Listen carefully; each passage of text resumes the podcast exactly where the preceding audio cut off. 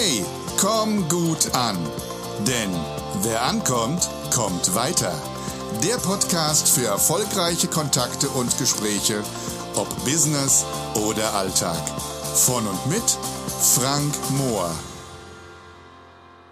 Hallo und herzlich willkommen zum Podcast Komm gut an. Hier ist wieder dein Frank und ich freue mich heute auf ein spannendes Interview und dass du eingeschaltet hast. Heute wird es ernst, denn es geht um Recht und Gesetz. Aber damit es nicht zu ernst wird, dafür sorgt mein Interviewgast, denn er ist ein absolut sympathischer und auch ein sehr humorvoller. In zwei Welten bewegt er sich und darüber wird er uns heute berichten und ich begrüße ganz herzlich den lieben Christian Wärmke. Hallo Christian, grüß dich. Hallo Frank, schön bei dir zu sein. Dankeschön. Sehr, sehr gerne, ich freue mich sehr.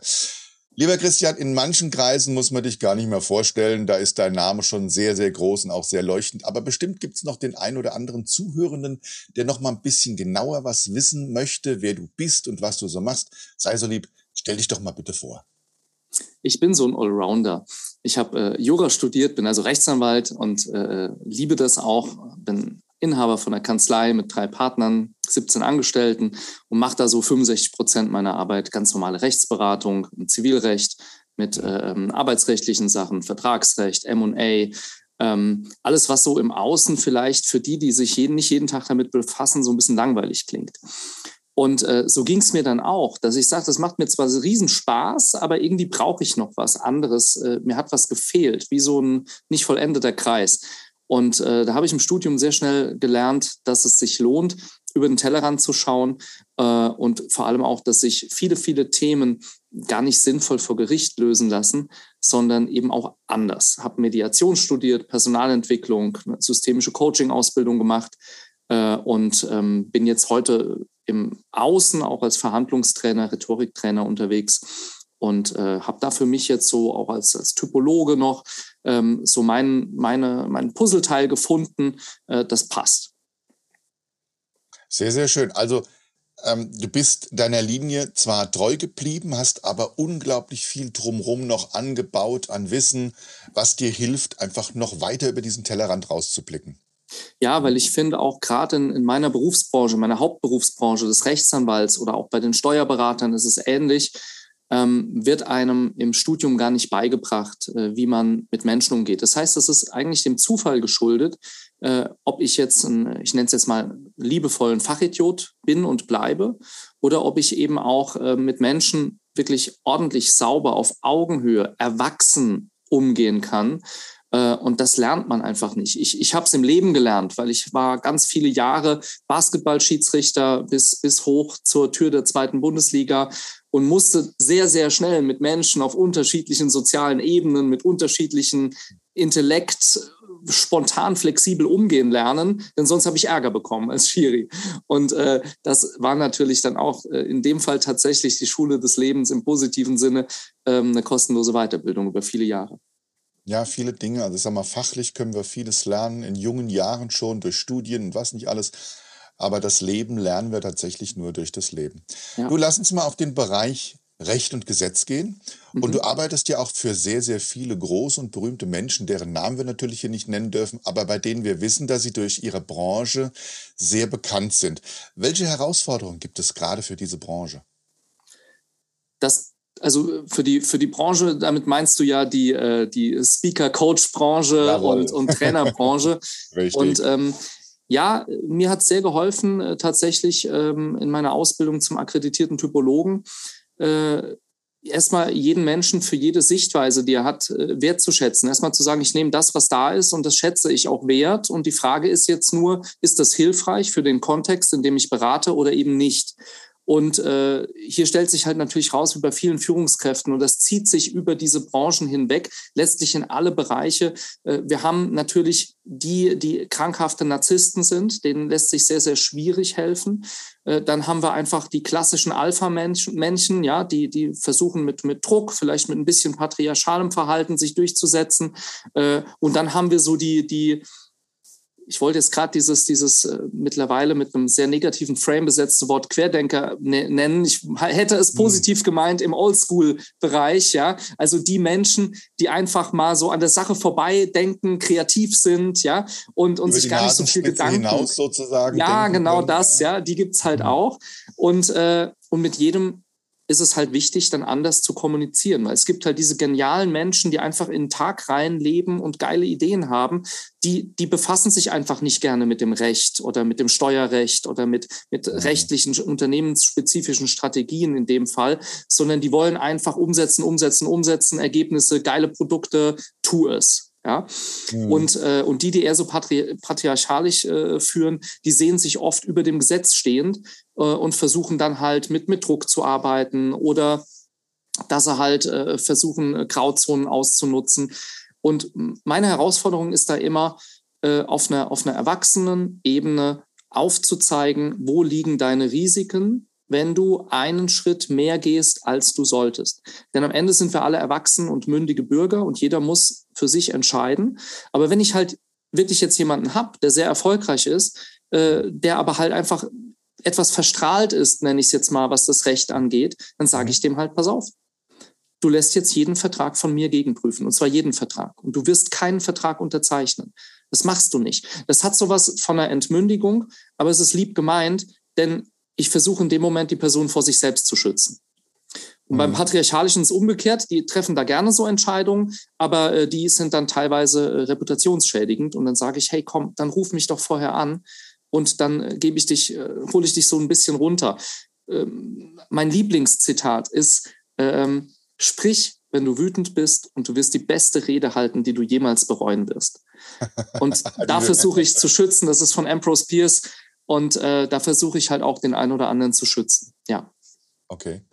Ja, wir hatten, du hast eben schon mal das Wort Puzzleteil gesagt. Wir hatten in unserem kurzen Vorgespräch, was wir noch hatten, hatten wir auch schon mal das Thema Puzzleteil. Ich hatte dir eine Grafik gezeigt, die aufzeigt, dass viele Menschen, die entweder berühmt werden wollen oder sich, äh, sich selbstständig machen wollen, die starten, sich sehr, sehr gerne auf gewisse Teile konzentrieren, die ihnen ich sag mal, die, die scheinbar vermitteln, dass das Leben dadurch leichter wird, die Kunden kommen automatisch auf sie zu. Aber da ist oftmals der Bereich, den ich abdecke, das ist Active Selling, dass wir halt eben aktiv auch auf Kunden zugehen müssen, wird oft vernachlässigt. Also dieses mhm. Puzzleteil wird gar nicht beigefügt. Und du hast gesagt, Mensch, Frank, dieser Grafik fehlt tatsächlich noch dieses Thema Finanzen und Steuern. Und ähm, ja, absolut, da hast du völlig recht, weil äh, das Ganze ist ein verbindendes Glied und sehr, sehr wichtig. Und wenn wir das nicht richtig beachten, kann vieles in die Hose gehen. Und ähm, da ist es gut, dass es solche Menschen wie dich gibt. Ich glaube, gerade so für so berühmte Menschen zu arbeiten, ist bestimmt eine besondere Herausforderung, um bei ihnen gut anzukommen. Darum geht es ja in meinem Podcast auch immer wieder. Heißt ja auch deswegen, komm gut an, weil es darum geht, eben bei entweder bei den Menschen gut anzukommen oder bei seinen Zielen anzukommen oder vielleicht auch bei sich selber mal gut anzukommen. Ähm, was ist so dein Rezept, um bei diesen Menschen gut anzukommen? Dass man nicht gut ankommen will. Äh, also im Sinne von, ähm, ich, also ich versuche das immer transaktionsanalytisch zu betrachten. Also vielleicht gibt es ein paar äh, Zuhörer, Zuhörerinnen, die die Transaktionsanalyse kennen. Wenn nicht, die Transaktionsanalyse so ganz einfach runtergebrochen besagt, äh, wir sind jederzeit, switchen wir zwischen unterschiedlichen Anteilen in uns und Rollen. Mhm. Und da gibt es eben das, das Kind, ich, mhm. in dem wir uns manchmal aufhalten. Da sind wir motzig oder wir biedern uns an, ja oder wir wollen Aufmerksamkeit, ne? oder das, äh, ähm, das Eltern-Ich, ne? wir, wir, kritisieren, wir belehren solche, mhm. solche Dinge, ähm, oder halt eben das Erwachsenen-Ich. Und ich habe die Erfahrung gemacht, äh, auch weil einer meiner Leitwerte Ehrlichkeit ist, womit ich mir nicht immer Freunde mache, dass es sehr, sehr hilfreich ist, sich so zu programmieren und einzustellen, über Übungen kann man das machen, mhm. äh, dass man mit Menschen auf einer erwachsenen Ebene kommuniziert und die merken, man meint es ehrlich. Möchte ich mit jedem, mit dem ich unterwegs bin, auch Geld verdienen? Ja, selbstverständlich. Das ist mein Business, das ist meine Dienstleistung. Aber ich möchte den Menschen Raum geben, eine eigene Entscheidung reflektiert treffen zu können, aufgrund eines, eines sauberen Feedbacks von mir.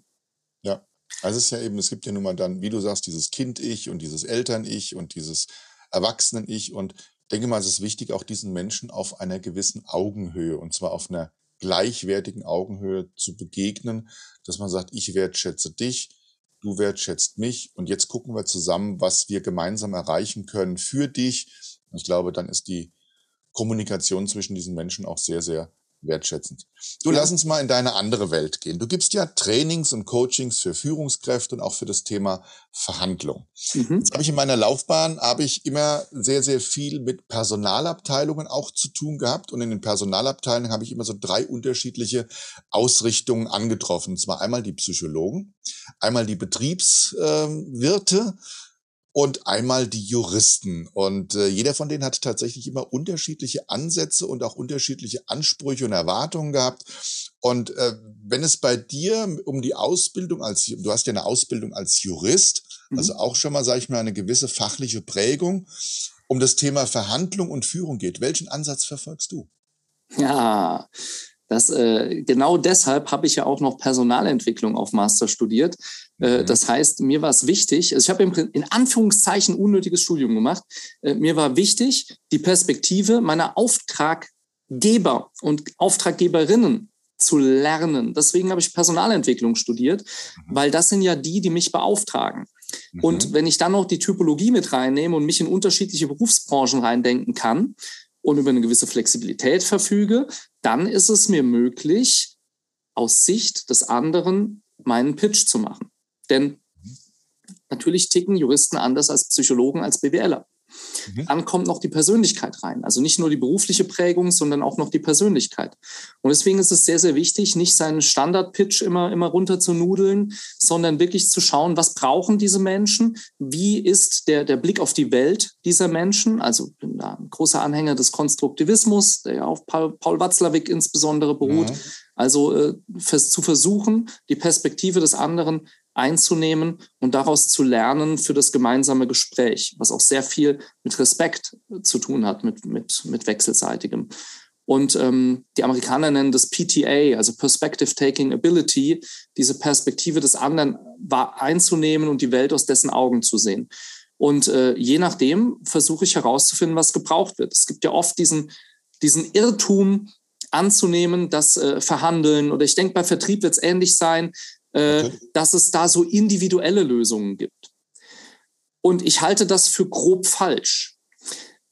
Natürlich kann ich einen individuellen Frame bauen äh, um eine Ausbildung. Ich kann auch ein paar individuelle Themen mit reinnehmen. Aber im Grunde ist Vertrieb Vertrieb, egal für wen. Und Verhandeln ist Verhandeln, egal für wen. Und Verhandeln ist auch nicht Vertrieb und umgekehrt. Und allein das schon herauszufinden, ähm, ist eine, ist eine Kunst, weil manche denken dann, ja, hatte ich zuletzt so eine Anfrage von einer, von einer größeren Bank, ja, machen Sie da auch bankspezifische Dinge. Und ich habe halt den Lied verloren, weil ich gesagt habe, nein, selbstverständlich nicht.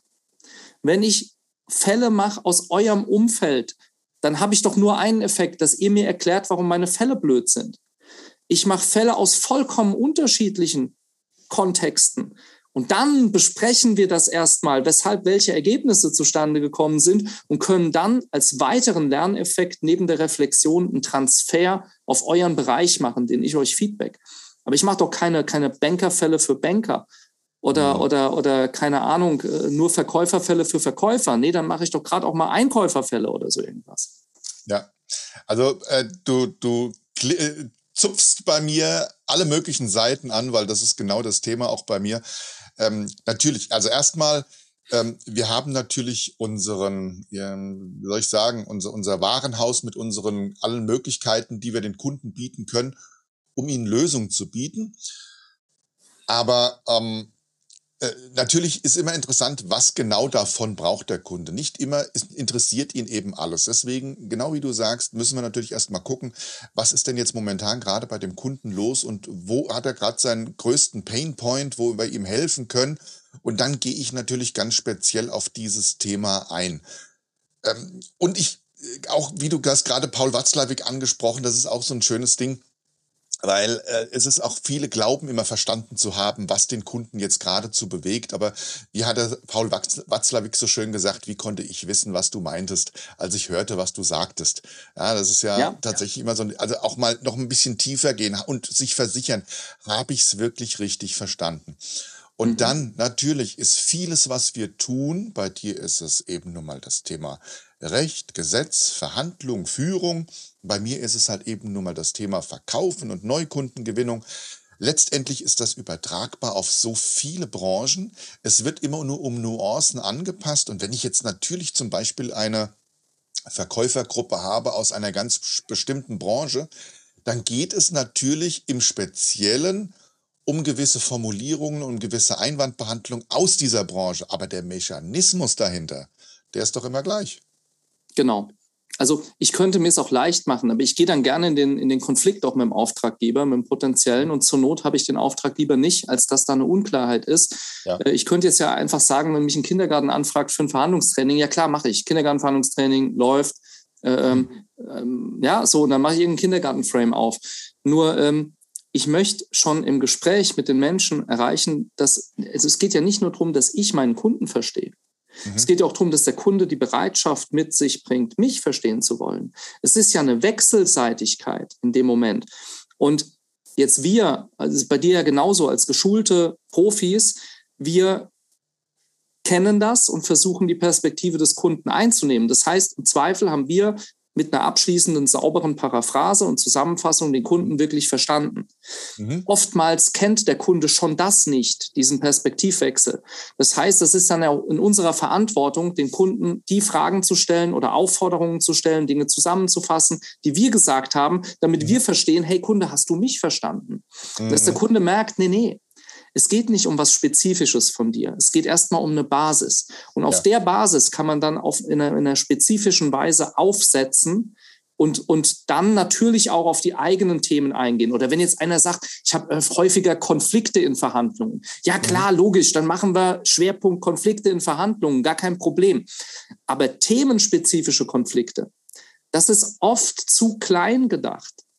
Ja? ja. Es gibt ja. diesen Satz, if you want to fly with the eagles, don't pick with the chicks. genau. Und wenn ich halt ein Thema habe oder ein Problem habe oder in einer gewissen Branche arbeite, dann mache ich das wie es Huhn. Ich habe nur den Blick auf mein Problem und auf die Branche, ja, mhm. sehe aber gar nicht, dass es hilft, erstmal diesen Adlerblick äh, ähm, schweifen zu lassen und von oben einen größeren Blickwinkel zu haben und ja. die, die Grundlagen zu schaffen, um dann die kleinen Dinge seriös angehen zu können.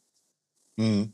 Genau. Und das ist auch das, was ich meinen äh, Teilnehmenden immer sage, wenn sie bei mir sind, sei es halt eben äh, angestellte Verkäufer aus Unternehmen oder sei es halt eben Spezialisten, die für alle möglichen Dinge da draußen die Fahne hochhalten und tolle Sachen anzubieten haben. Aber es geht in dem Moment nicht erstmal um die und ihre tollen Leistungen. Es geht erstmal um das, was den Kunden gerade bewegt, berührt und eben dann zu schauen, wie kann ich ihm da eine Lösung anbieten, die noch vielleicht dann später in seinem ganz speziellen Problem aber auch wieder zur Lösung führt. Ja. ja. Jetzt ist so die Zuhörer, du bist ja, bist ja nun mal ein Spezialist. Bei mir sind immer wieder wundervolle Spezialisten. Heute bist du wundervoller Spezialist bei mir und meine Zuhörenden wollen natürlich immer ganz gern mal ein paar Tipps, Tricks und Hacks haben zu den zu dem Themenbereich des Spezialisten. Und äh, ich frage dich einfach mal, was sind denn so deine drei Lieblingstipps und Hacks, die gut umsetzbar sind und ich sag mal, schnell verste verstehbar sind und eine gute Wirkung zeigen? Ha, okay, jetzt muss ich ein bisschen ausholen. Denn äh, Roosevelt hat ja, meine ich, äh, er war es gesagt, äh, es gibt nichts Mächtigeres auf der Welt, als Definitionen aufzustellen und durchzusetzen. Und deswegen ist es natürlich halt auch wichtig, erstmal sich über die Definition vom Verhandeln äh, zu einigen, ne? weil auch da verstehen vielleicht viele Menschen was Unterschiedliches. Und Verhandeln in, in dem Kontext, in dem ich auch gern die Tipps gebe, ist halt eben, dass eine wechselseitige Kommunikation stattfindet, also ein Dialog. Das ist schon mal die erste Voraussetzung, die sehr wichtig ist. Denn äh, eine Ansage, ein Monolog, da haben wir keine Verhandlung. Ne? Also man muss auch bereit sein zu verhandeln, damit es überhaupt eine Verhandlungssituation sein kann. Also wechselseitig, Wechselseitigkeit mit dem Ziel, eine Einigung zu erreichen. Also ich sollte mir über meine Ziele klar sein. Und jetzt kommt schon der erste Trigger für viele, Ziel, eine Einigung zu erreichen, aber nicht um jeden Preis. Mhm. Ich muss also wissen, ich muss eine Grundlage haben, die für mich die Basis bildet, wann ich Ja sage oder wann ich Nein sage. Mhm. Die gibt es auch. Mhm. Der dritte von, von den, den vier Punkten ist, äh, dass ich einen Interessensgegensatz oder einen Präferenzkonflikt habe.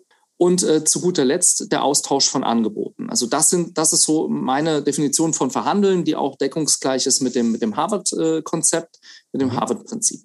Und jetzt die Tipps. Der erste Tipp ist der, vor allem für die Deutschen, äh, weil viel, viel Verhandlungsliteratur äh, noch gar nicht aus dem Englischen übersetzt ist glaube nicht, dass das Buch, das Harvard-Konzept, das einzige sinnvolle Verhandlungsbuch ist und vor allem, dass das Buch, das Harvard-Konzept wirklich Harvard-Verhandeln umschreibt. Das ist nämlich ein teurer, teurer Fehler, denn das Harvard-Konzept ist schon recht alt, auch wenn es immer noch aktuell ist, ähm, heißt aber im Englischen Getting to Yes das heißt, es, es beschreibt nicht das, das Konzept von Harvard.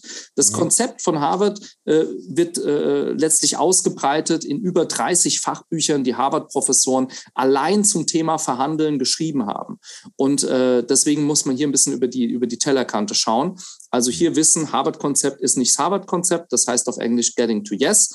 Und wer sich da mehr reinlesen will, sollte mal googeln, was die Profs der Harvard University so geäußert haben. Mhm. Glaube nicht Lautsprechern im Verhandeln. Es gibt äh, in Deutschland vor allem einen, der ziemlich laut spricht und der äh, macht das über so seine Erfahrungen als Polizist und äh, bringt Beispiele aus Geiselverhandlungen. Mhm. Ähm, ich weiß nicht, wie es euch, lieben Zuhörern, geht und ob eure Verhandlungen im Business vergleichbar sind mit Geiselverhandlungen. Äh, ich würde jetzt mal sagen, nein. Und genau das ist auch der Ansatz. Es gibt reißerische Frames, die irgendwie geil sind, weil, hey, verhandeln, Geisel verhandeln ist natürlich viel cooler als äh, im Aldi verhandeln oder im Mediamarkt. Es ist halt was völlig anderes. Und sicher hat diese Verhandlungsstrategien, die man da braucht, haben auch eine, ihre Daseinsberechtigung.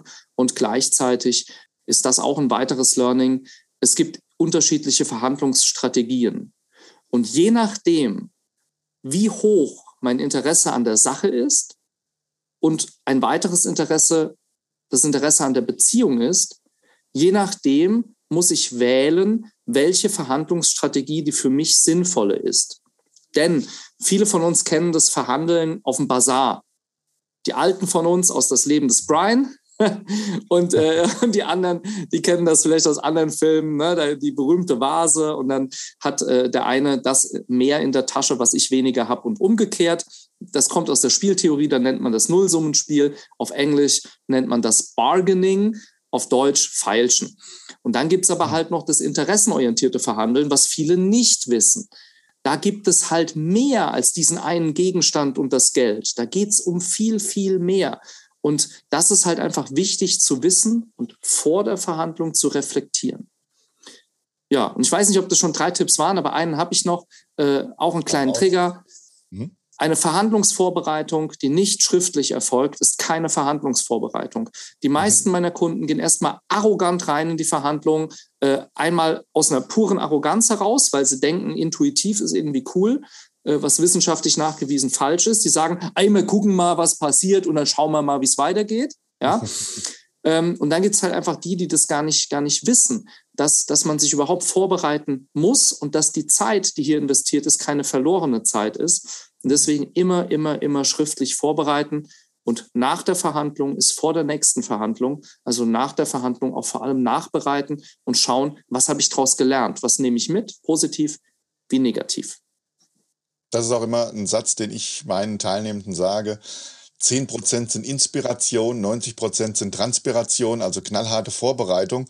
Und tatsächlich, wie du auch sagst, also Verhandeln ist ja auch ein Teilbereich des Vertriebes. Natürlich immer dann, wenn es um den Austausch zwischen Leistung und Geld geht und unterschiedliche Ansichten da sind.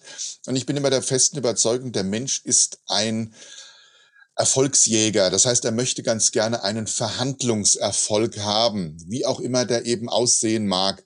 Und ich sage immer meinen, meinen äh, Trainingsteilnehmern, macht euch eurer Verhandlungsressourcen bewusst. Überlegt euch, was ihr habt an Möglichkeiten vielleicht noch hinzugeben oder vielleicht eben auch wegzunehmen, wegzulassen an Leistung, damit eben dann auch der Preis vielleicht ein bisschen angepasst werden kann. Ich habe, ich kenne viele Trainer, die reingehen, die auch einer meiner Mentoren war eben so, ein, sehr, sehr großer Mentor, der, ich sag mal, auch äh, aus dem ein sehr äh, anderer, sehr großer Vertriebstrainer entwachsen ist. Ich dürfte, hatte ihn ebenfalls genießen dürfen, aber der war so, ich gehe von meinem Honorar noch nicht einen Cent runter. Das hat aber auch dazu geführt, dass er viele Kunden nicht gekriegt hat, die er vielleicht hätte kriegen können, wenn er einfach nur gesagt hat, ich lege Ihnen jetzt nochmal die Leistung drauf. Oder wir nehmen mal die Leistung weg und dann komme ich Ihnen dafür aber auch ein bisschen entgegen, weil das muss ich ja dann auch nicht machen. Und so hat der Kunde keinen Verhandlungserfolg gehabt und hat dann auch, ja, dann werden wir auch oftmals ganz schnell bockig, wenn wir sowas nicht haben. Und deswegen sage ich auch immer, macht euch eurer Verhandlungsressourcen bewusst. Also was kann ich reingeben, was kann ich wegnehmen und auch was kann der andere Kunde mir noch geben. Und dann, ähm, glaube ich, haben wir eine gute Chance, ein gutes Verhandlungsgespräch zu führen, wenn wir uns das vorher mal klar gemacht haben. Ja, und die meisten Punkte, die du genannt hast, sind ja genau aus diesem falschen, falsch, falschen Denken heraus. Ne? Also, dass mhm. man, dass man denkt, äh, ähm, ich muss was wegnehmen oder geben. Äh, man kann aber auch schauen, was, was ist, was ist denn noch da, über was wir noch nicht gesprochen haben. Genau. Also, die, die Amerikaner nennen das den Kuchen zu vergrößern, den Verhandlungskuchen. Mhm. Und ähm, deswegen, und ich, und ich muss auch sagen, Verhandeln ist für mich natürlich kein Teilbereich von Vertrieb, sondern äh, für mich läuft das parallel nebeneinander, denn viele, viele Vertriebler haben noch nie was von Verhandeln gehört, viele Verhandler noch nie von Vertrieb. Und ähm, deswegen sind das für mich tatsächlich zwei komplett unterschiedliche Dinge. Aber klar ist es total hilfreich, wenn ich als Vertriebler eine Verhandlungskompetenz habe.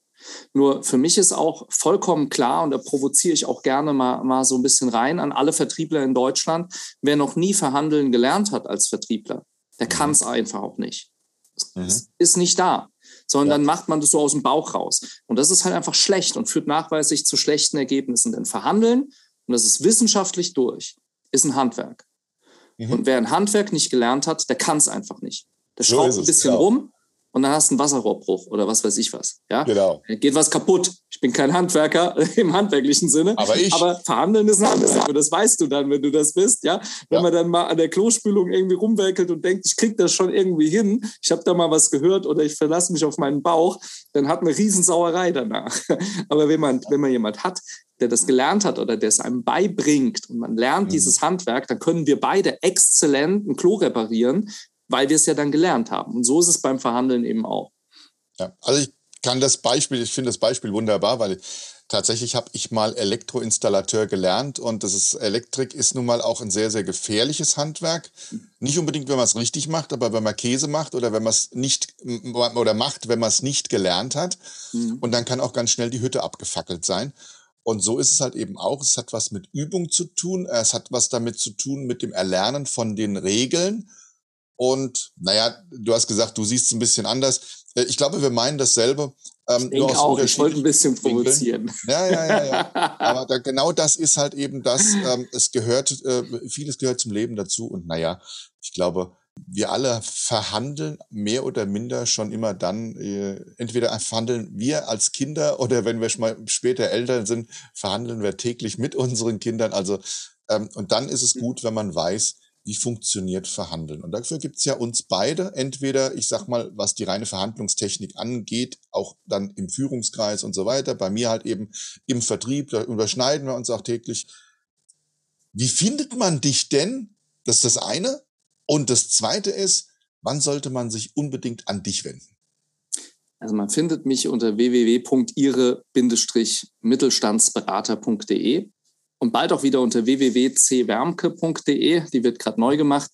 Äh, mhm. Und wann, wann braucht man mich? Naja, gut, bei rechtlichen Fragestellungen und Zivilrecht und halt, wenn man wirklich verhandeln lernen möchte. Ja. Äh, und ich sagte auch immer dazu, das Invest, was man tätigt, das hat man auch nach ein, anderthalb Jahren locker wieder drin, je nachdem, wie sehr man es in der Praxis umsetzt. Denn mhm. äh, es ist bei mir wie bei dir, wenn man sich nur in ein Seminar reinsetzt und berieseln lässt und nicht einen Termin mit sich selbst macht im Nachgang, indem man ja. nochmal die Dinge durchgeht und auch in Anwendung bringt, ja, dann wird man sich auch nicht verbessern. Das ist dieser, dieser klassische Satz, wenn du nichts verändern möchtest, wird sich auch nichts verbessern. Und ja. na, das, das ist ein Klassiker. Aber wer das macht, der hat das locker wieder drin innerhalb kürzester Zeit.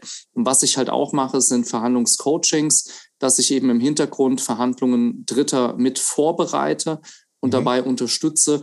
Äh, das lohnt sich halt dann in, in Verhandlungen, in denen es halt um viele hunderttausend Euro oder Millionen geht, da einfach einen Verhandlungsprofi dazu zu holen, der nochmal neue Perspektiven reinbringt.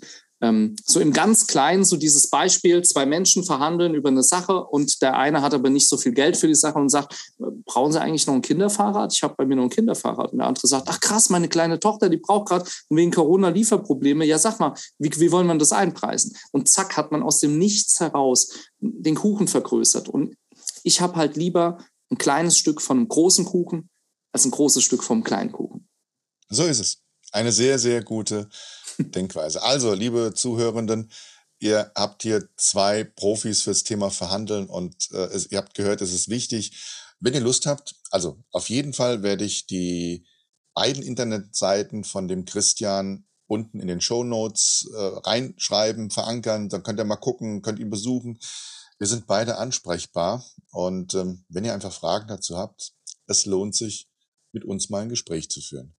Ja, jetzt sind wir schon tatsächlich wieder zur fortgeschrittenen Zeit. Ich könnte noch ewig weiterreden mit dir, lieber Christian. Aber ich möchte ganz gerne dich nochmal bitten, so, welches abschließende Wort oder welche abschließende Gedanken möchtest du unseren Zuhörern noch mit auf den Weg geben? Das ist ja immer sehr schwierig. Äh. Ich glaube, in, in, in, in Zeiten, in denen man vielleicht jetzt auch noch im Aufbau ist oder so, wenn jetzt kein gestandener Vollprofi hier zuhört, sondern Menschen, die jetzt auch noch schauen, welche Weggabelung, welchen Weg möchte ich nehmen und so weiter, ähm, dass es halt wichtig ist, sich immer wieder zu vergegenwärtigen, dass wir Zeit haben. Und dass wir in einer Zeit, die immer schneller und schneller und schneller wird, äh, uns auch immer mal die, die, die Muße geben dürfen, durchzuschnaufen und auch mal ein bisschen langsam zu machen, dass äh, wir uns nicht alle ähm, selbst so für so wichtig nehmen. Und äh, auch nicht jeder, der eine Woche äh, auf einem Kurzseminar war, muss gleich Premium-Dienste für die Besten der Besten im fünfstelligen Bereich anbieten, weil das ist Bullshit und das wird enttarnt. Und deswegen mhm. seid keine billigen Kopien, macht langsam, mhm. guckt, was könnt ihr und geht demütig ins Business raus. Und dann passt das ich kann gar nicht so viel nicken, wie ich dir recht geben kann.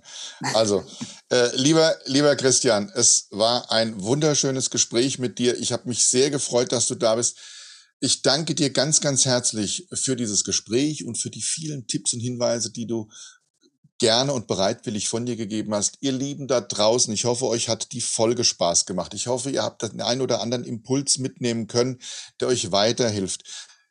Mein Wunsch an euch, vor allen Dingen erstmal bleibt gesund, bleibt in dieser momentan sehr anstrengenden und herausfordernden Zeit trotz allem aufrecht, humorvoll. Wir haben die Aufgabe, weiterhin dafür zu sorgen, dass dieses Rad und diese Welt sich weiter dreht und kommt immer gut an, entweder bei euch selbst, das ist sehr wichtig, bei euren Kunden oder bei den Menschen, mit denen ihr zu tun habt oder mit denen ihr auch was erreichen wollt und natürlich kommt immer gut an bei euren Zielen.